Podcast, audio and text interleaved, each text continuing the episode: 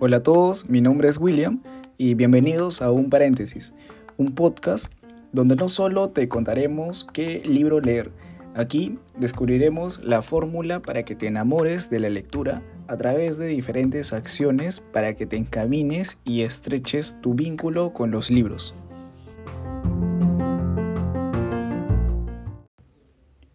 En este tercer episodio no hablaremos solo de un libro, vamos a introducir y dar razones de por qué leer a un autor y empezaremos con Haruki Murakami, que es un escritor japonés y es sin duda alguna mi autor favorito.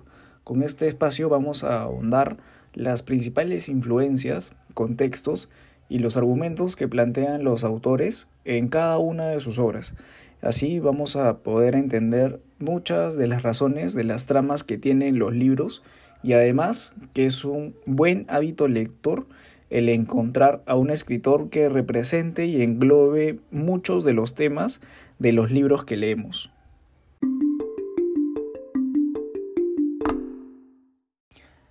Haruki Murakami es un escritor muy controversial y de mucho conocimiento por compartir.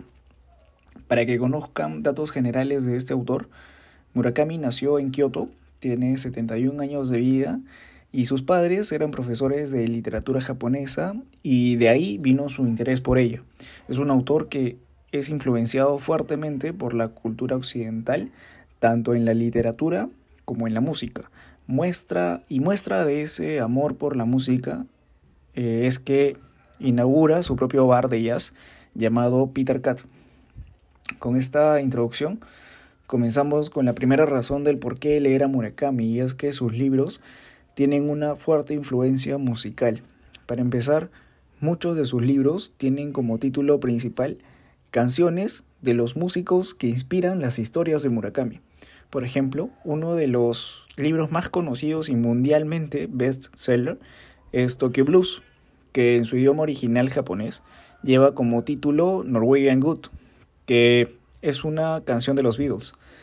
Además de esta práctica, muchas de las historias, por no decir todas, conectan a sus personajes con alguna canción en particular, la cual tiene un fuerte significado en las relaciones de los personajes, desde transportarse a un momento muy importante en sus vidas que recuerde el por qué están juntos, hasta representar un nuevo momento que sea el causal que desencadenará una serie de eventos, como les digo, me parece fantástico que Murakami utilice este elemento como fuente principal de los arcos argumentales que tienen cada uno de sus libros. Aparte que también les ayudará a descubrir nuevos géneros musicales, que en mi caso sucedió con el jazz y descubrir más de los Beatles.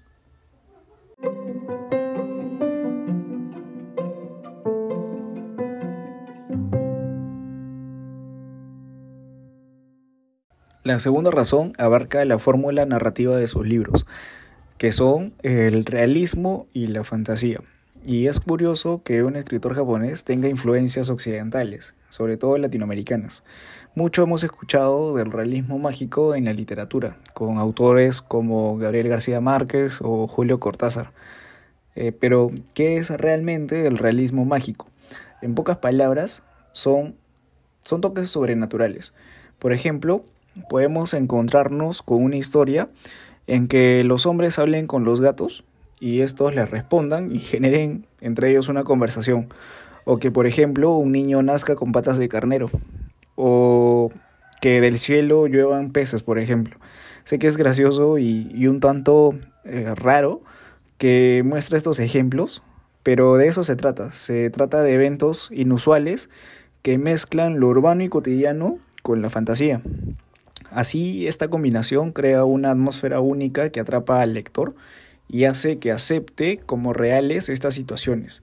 Como Murakami, tendremos que ser muy tolerantes a aguantar estos eventos inexplicados. Aún así, de verdad, como su nombre lo dice, es mágica esta vinculación.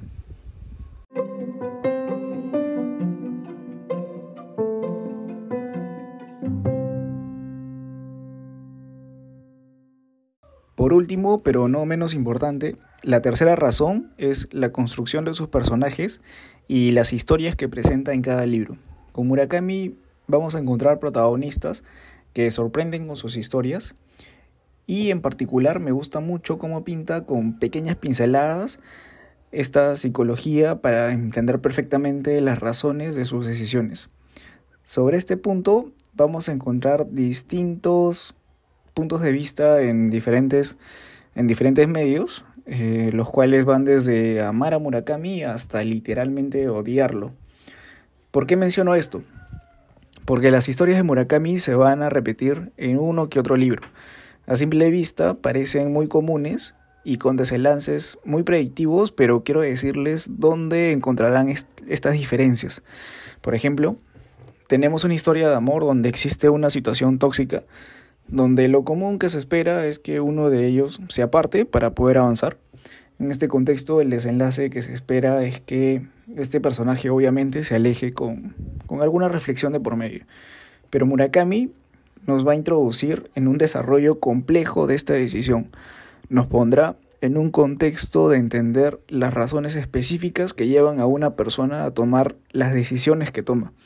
Puede ejemplificarse por algún suceso de la infancia, un trauma en su adolescencia, influencias del mismo contexto social o un acontecimiento reciente que desate que los personajes replanteen su situación actual y tomen decisiones que cambien todo su estilo de vida. Como les decía, podemos tener tramas que parecen muy simples, pero lo que hace compleja la historia son sus personajes finalmente.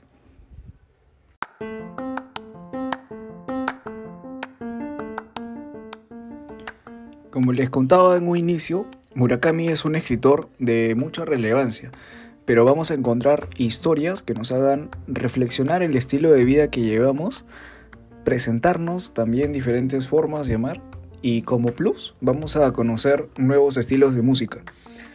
Quise empezar este podcast con estas tres primeras razones para leer a Murakami, para, para poder presentarles al autor, pero créanme que en el canal voy a voy a darles muchas más razones para poder considerar a este autor dentro de sus libreros.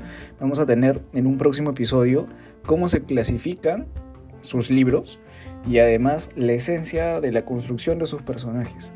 Para empezar a leer a Murakami quiero sugerirles que lean Al sur de la frontera, al oeste del sol.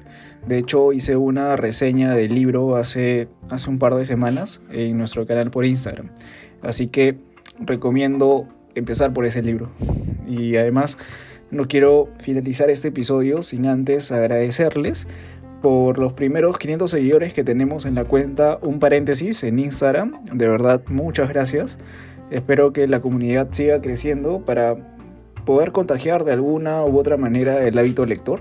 Y para celebrar nuestros primeros 500 seguidores, estoy realizando un sorteo del libro El Resplandor de Stephen King. De hecho es un, librazo. Eh, y para participar tienen que seguir estos tres pasos. Tienen que seguir a un paréntesis en Instagram, darle me gusta a la publicación del sorteo y tallar a dos amigos en la publicación. Eh, pueden participar tallando cuantas veces quieran. De hecho, a mayor tagueo tienen mayores chances de poder ganarse este libro. Este sorteo es a nivel nacional en Perú. Así que les deseo mucha suerte para, que puedan llevarse este libro. Eh, les deseo una fantástica semana y estoy seguro que vas a encontrar el libro perfecto para ti.